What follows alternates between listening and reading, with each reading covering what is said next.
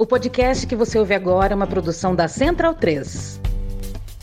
Conheça a WeCreate, a escola de idiomas parceiros do lado B. Aprenda inglês, espanhol e francês em uma escola de idiomas criada e gerida por duas professoras de luta, sem nenhum especulador bilionário por trás. Acesse www.wecreateidiomas.com.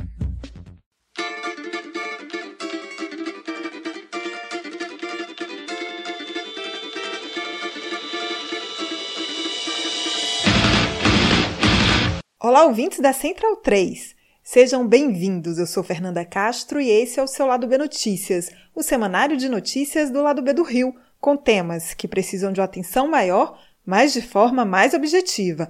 Para ouvir o formato tradicional de debates e entrevistas, continue ligados no nosso programa de sexta. No programa dessa semana, o desmonte das políticas culturais no governo Bolsonaro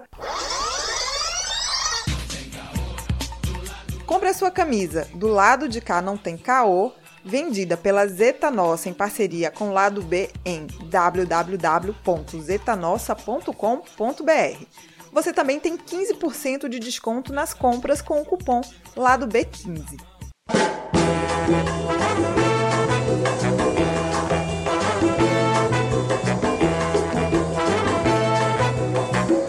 A cultura brasileira, desde a chegada de Bolsonaro ao poder, vem sofrendo constantes ataques. Seu primeiro passo foi acabar com o Ministério da Cultura e transformar a pasta em uma secretaria. E os seguidos ataques desmontam um setor que estava em expansão no país e destrói a liberdade artística e o fazer cultural do povo brasileiro. Eu converso com Carol Nart, ela que é gestora cultural, advogada especialista em direitos culturais e terceiro setor e pesquisadora artística sobre a cultura no país e o seu desmonte.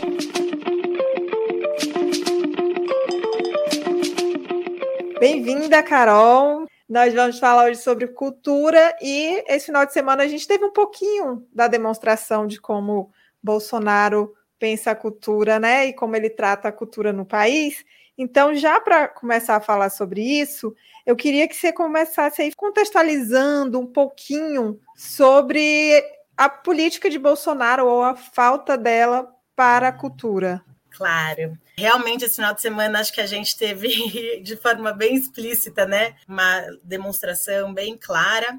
Acho que uma coisa que marcou muito desde o início dessa gestão foi a extinção do Ministério da Cultura. Logo de cara, uma das primeiras decisões foi essa. E isso significa o quê? Que a cultura, pensando é, do ponto de vista institucional, deixa de ter um, um, aparato grande, a título de estrutura mesmo, passa a ser vinculada é, primeiro ao Ministério da Cidadania e depois ao Ministério do Turismo. Não que não sejam áreas que tenham grande relação, elas têm muito e é muito importante que haja, sim, toda essa intersecção entre diversas áreas, não apenas essas, como, por exemplo, tecnologia, comunicação, entre outras.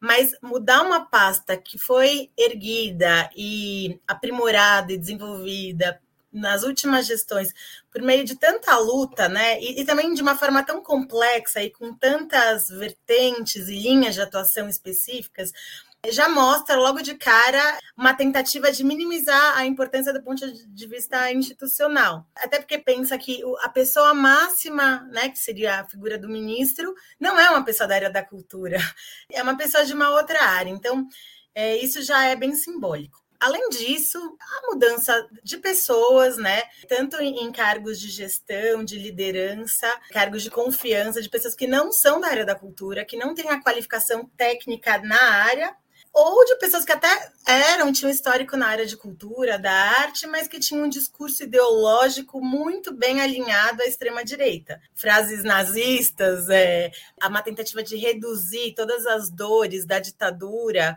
né, foram proferidas por pessoas que exerceram essa função de secretário, né? Então isso também é uma coisa importante. A falta de pessoas qualificadas e com uma sensibilidade e um olhar mais empático a toda a diversidade cultural e a tudo que isso simboliza, até do ponto de vista histórico, tudo que o Brasil passou aí nas últimas décadas. Também uma insegurança muito grande nessa mudança de pessoas e de áreas e de setores também trouxeram ao longo desses meses e anos uma insegurança grande, até para saber como lidar de forma prática em determinadas demandas, porque uma pessoa que era chefe de um determinado setor, no dia seguinte não estava mais, foi para outro e trocou, e aí brigou, enfim, isso aconteceu bastante. E além disso, que eu acho que eu estou deixando por último, mas de forma alguma é o menos importante, até eu acho que é mais grave, é a guerra cultural, por meio de censura mesmo, assim de variadas formas, né? Acho que a partir do momento que um governo, de forma prática, consegue ou tenta limitar a liberdade de expressão, principalmente de grupos que foram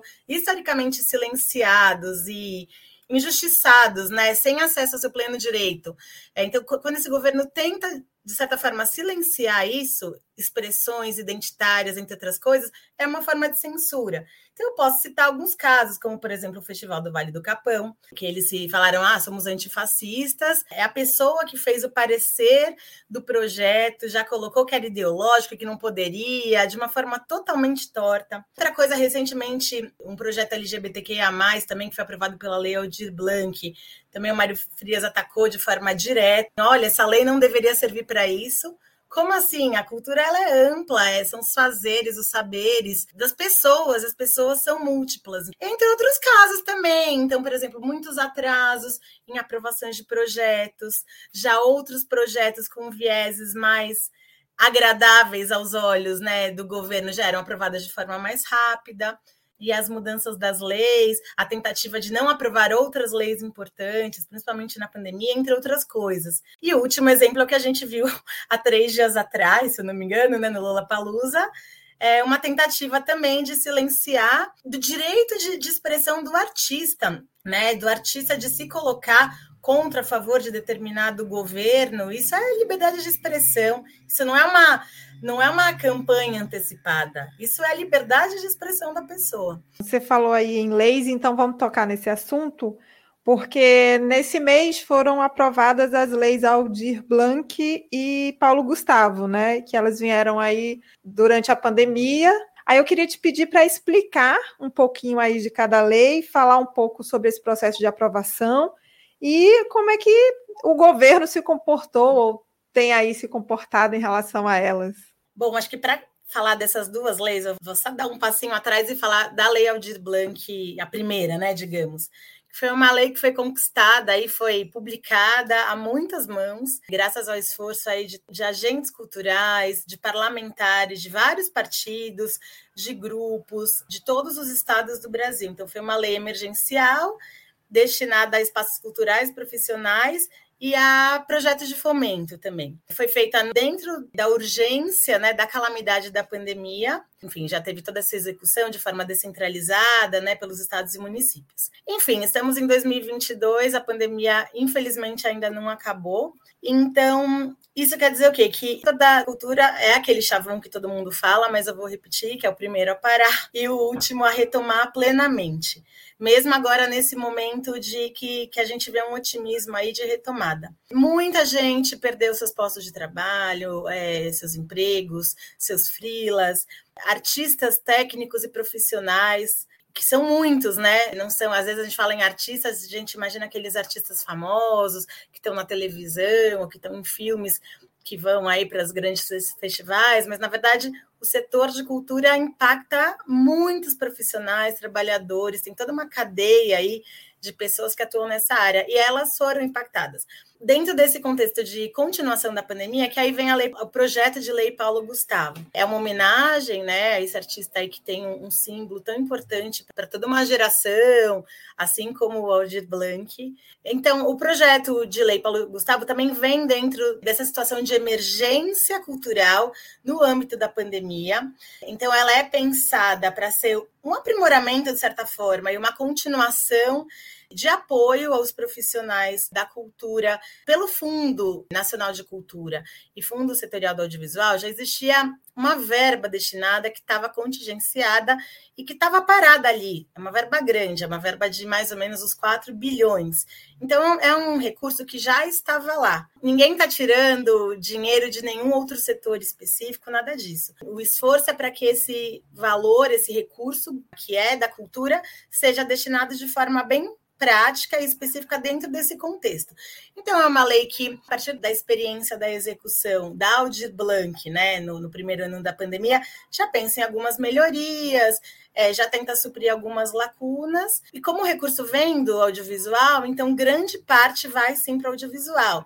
E aí, quando fala audiovisual, não é só produção de filmes, entra cineclubes, formação, difusão e tudo mais. Mas não é apenas audiovisual, é, só, é a maior parte, mas também tem um apoio para as outras áreas.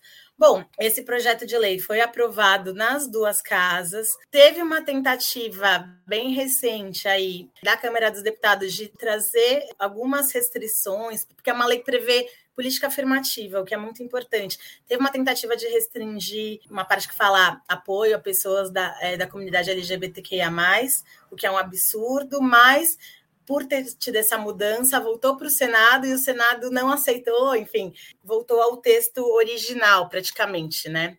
Então, agora o próximo passo justamente é ir para o veto ou não do presidente da República. E aí, a partir daí, esse, isso pode ser derrubado de novo nas casas legislativas. Ah, e uma outra coisa muito importante: também teve uma tentativa de trazer uma ingerência maior do governo federal na escolha dos segmentos de aporte dos recursos da Lei Paulo Gustavo. Isso, junto com essa questão LGBTQIA, também foi uma tentativa da segunda casa, mas enfim, que não, não passou no Senado.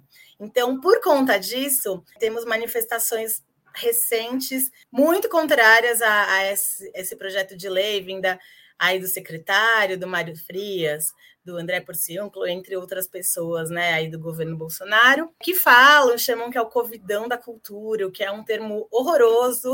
Então, eles desde o começo já eram contra. Por quê? Porque essa lei, assim como a Aldir Blanc primeira, é para aplicar de forma descentralizada esses bilhões, 4 bilhões mais ou menos. Então, do governo federal é aplicado pelos entes da federação.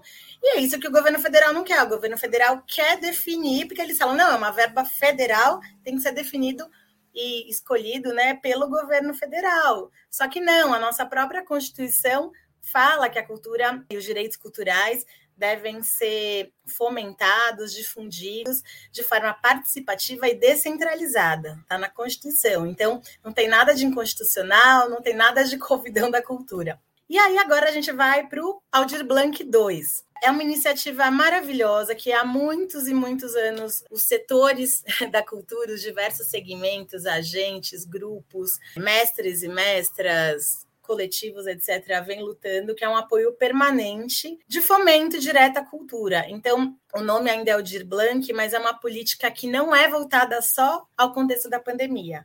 Então, é um projeto de lei que visa, sim, uma política permanente de apoio para a área cultural, por meio também de mais ou menos 4, 4 bilhões, se eu não me engano. Eu sei que os dois juntos dão mais ou menos uns 7. É um projeto de lei que visa, por exemplo, de editais, de chamadas, é, de premiações. Tem todo um cuidado, né? E quando eu digo cuidado, é realmente uma reserva aí para grupos periféricos, né, para grupos que também historicamente não tiveram acesso aí a, a, exercer seus direitos culturais. Esse projeto ele é de autoria da Jandira Figali e outros também parlamentares. Ele acabou de ser agora aprovado no Senado e também a mesma coisa vai para a sanção ou para o veto presidencial. Então, os dois, ao mesmo tempo, estão nesse contexto. E também a gente tem acompanhado aí inúmeras manifestações totalmente contrárias à Lei Aldir Blanc II. O que eu acho muito curioso é que, assim, as mesmas pessoas que falam, não, o governo Bolsonaro investiu 3 bilhões em cultura, e somos a favor da cultura e tal, é o governo que fala que é um absurdo. Tudo porque é feito também de maneira descentralizada. Então, como é uma gestão que quer ser muito dirigente, quer ser bem intervencionista, quer escolher onde colocar o recurso, e essas leis são justamente contrário, né? A ideia é que os estados e municípios aportem, né? Aí, claro, obedeçam, observem a lei, mas tem toda uma ingerência de aplicar dentro das características do território, das demandas, e claro, né, em contato com os grupos, conselheiros e conselheiras e agentes, né, da forma participativa aí, como eu comentei.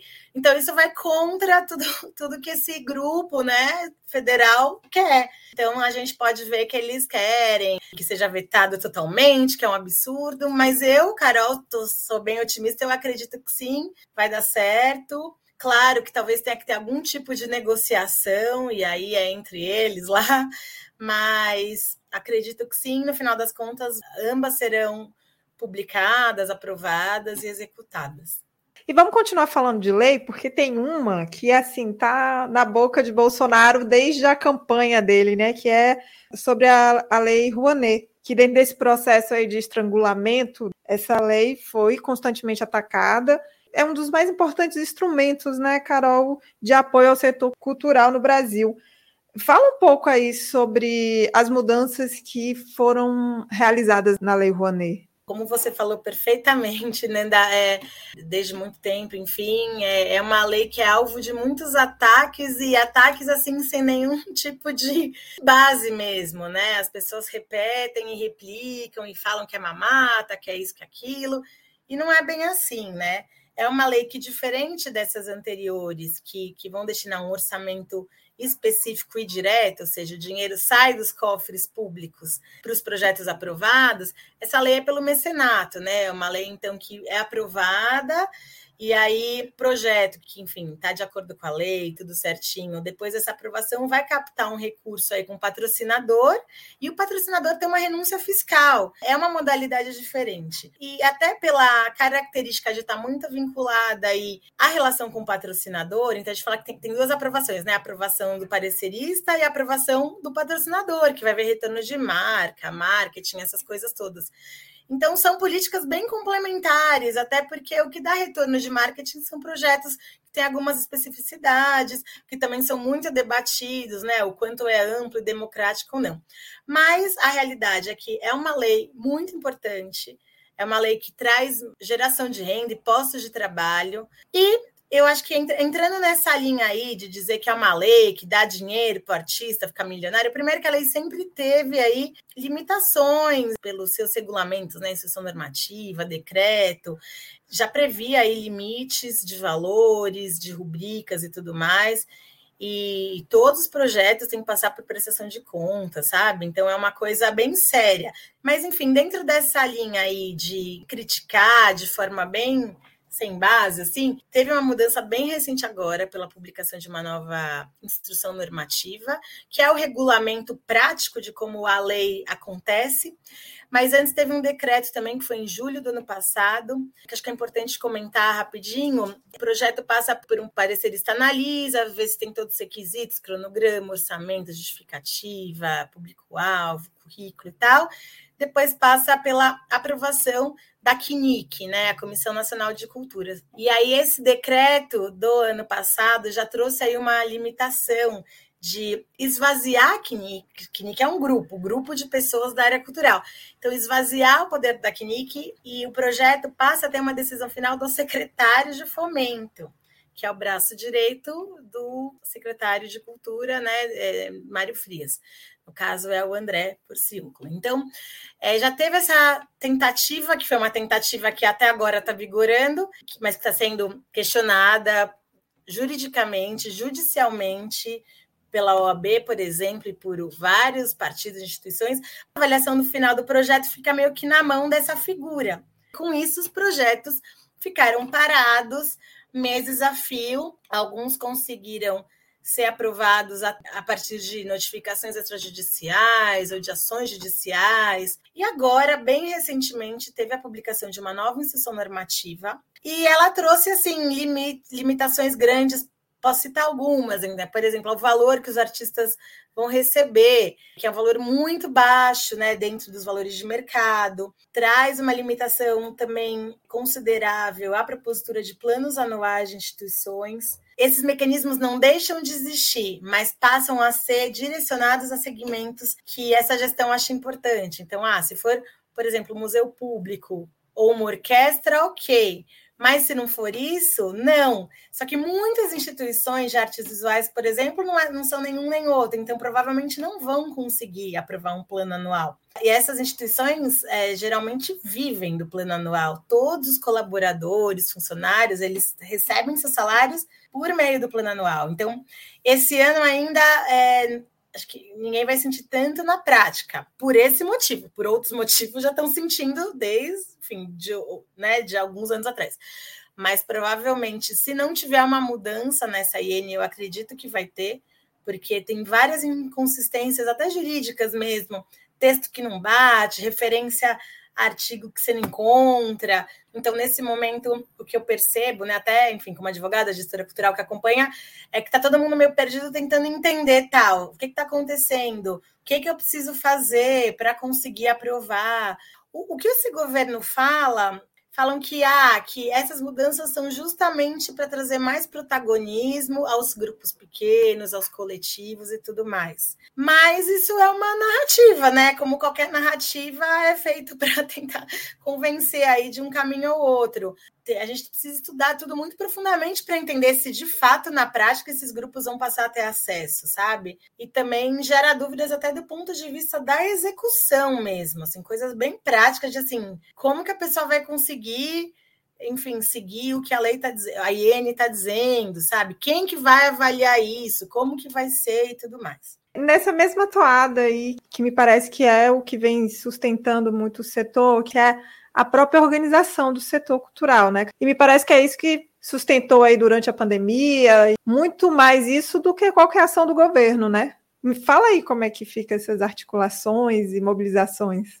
Ah, uma coisa que eu acho muito bonita mesmo da cultura é que assim, podem fazer o que for, a cultura não vai morrer. Porque a cultura somos nós, é, é a identidade, é o fazer, é o saber, é o criar, né? Então os grupos estão lá, estão criando, estão se articulando. O fazer artístico e cultural faz parte da nossa sociedade, da nossa vida. Mas aí pensando do ponto de vista institucional também, então acho que para além dessa resistência no criar, no fazer e no sonhar mesmo, tem também uma articulação, uma mobilização com agendas de pressionar instituições e governos, aí quando falo governos, principalmente os locais, né, municipais, estaduais, para não deixarem esse setor ficar tão desamparado, porque os grupos precisam se sustentar, foram muito impactados, sempre foram, mas principalmente agora, né, nesse tempo de pandemia. Então, as mobilizações é, do setor são essenciais, assim, para pressionar, por exemplo, pela aprovação dessas leis que eu comentei no começo. Claro que os parlamentares, né, é importante ter aí esse grupo dentro do, do Congresso, das casas e tudo mais,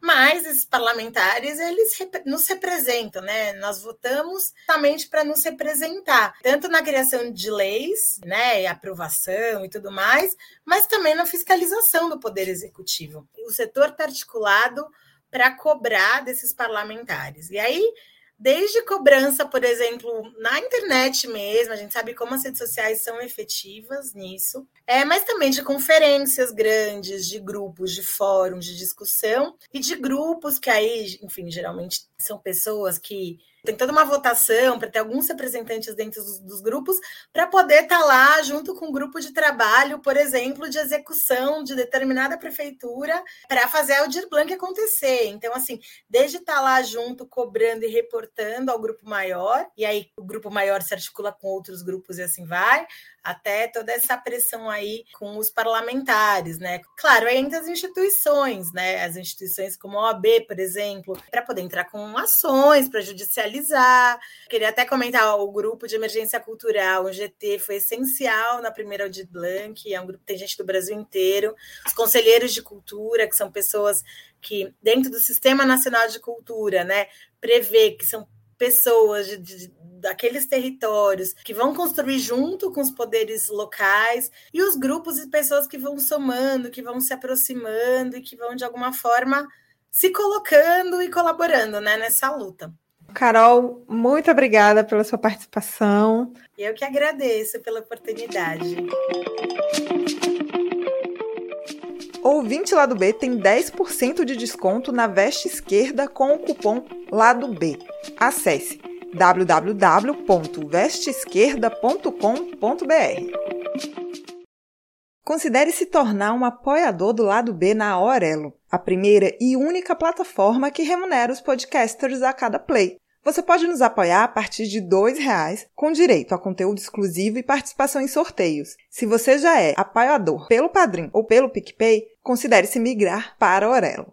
Por enquanto, a Aurelo só aceita cartão de crédito, beleza? Saia da caixinha, teste a Aurelo e ajude ainda mais o lado B. Para quem não pode ou não quer ajudar financeiramente de maneira mensal, mas quer pingar um trocadinho no lado B de vez em quando, pode fazer o Pix para ladobdorio@yahoo.com. As trilhas desse programa foram o drama da Humana Manada da banda El Efecto, Eu tá vendo no copo de Noriel Vilela, o rap do surfista do grupo Geração, Salvador e Apache da banda Ifá Afrobeat.